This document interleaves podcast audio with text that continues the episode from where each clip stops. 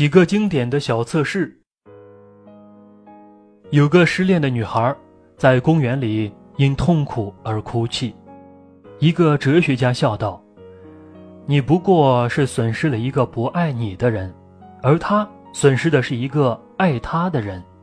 他的损失比你大，你哭什么？该哭的人应该是他呀。”就让我们来玩玩简单的逆向思考游戏吧。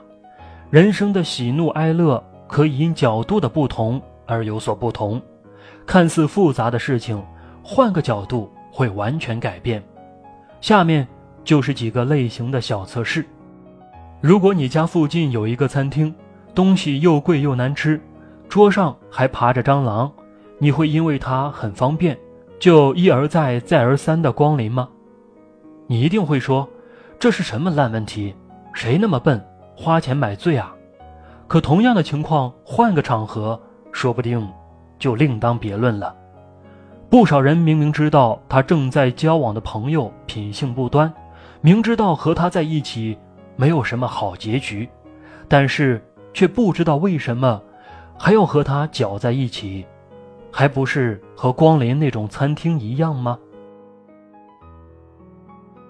如果你不小心丢了一百块钱，你知道它好像丢在某个你走过的地方，你会花两百块钱的车费去把那一百块钱找回来吗？你一定会说，这又是一个超级蠢的问题。可是相似的事情却在人生中不断发生。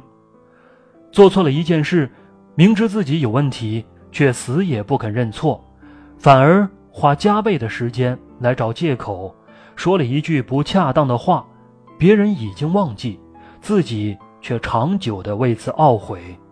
有人无意的伤害了自己，为了报复，不惜处心积虑，结果给自己换来更大的伤害。如果有人对你说，你还很年轻，所以即使最想做的事，也可以无限延期，以待将来。你一定会说不，谁说要这样？绝不可以。然而现实中，我却常说，等我老了就去环游世界，等我退休我就去学绘画，因为当画家是我的理想。等孩子长大了，我就经常去健身。我们误以为自己有无限的时间与体力来等待将来，其实不然。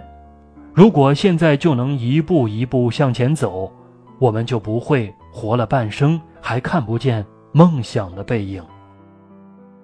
假期来临了，你会因为邻居没有出门，自己也取消外出旅游的计划吗？你又会发火，胡说八道，这是个什么问题？当然不会。然而有不少人却经常说，那么多人都没去做，我也不要去做。那么多人都失败了，我也肯定要失败。古往今来都没人这样想，我也不该胡思乱想。因此，很多人一辈子就因为别人而什么事儿也不敢做。你手握着高压水龙，却不向火海喷水，因为你担心不能将火扑灭。恐怕每个人都会说：“你以为我是这样的白痴吗？”喷一下总比不喷好吧。然而，我们常常在不该打退堂鼓时打了退堂鼓，因为恐惧失败而不敢尝试成功。很多人在根本还不知道鹿死谁手的时候就干脆放弃。我们应该记住这样一句名言：不要等到猎物消失的时候，才后悔自己没有放上一枪。很多人懂得小道理，却不懂得大道理；能分清小是非，却分不清大是非。我们并不缺乏智慧，我们缺乏的是怎样运用智慧。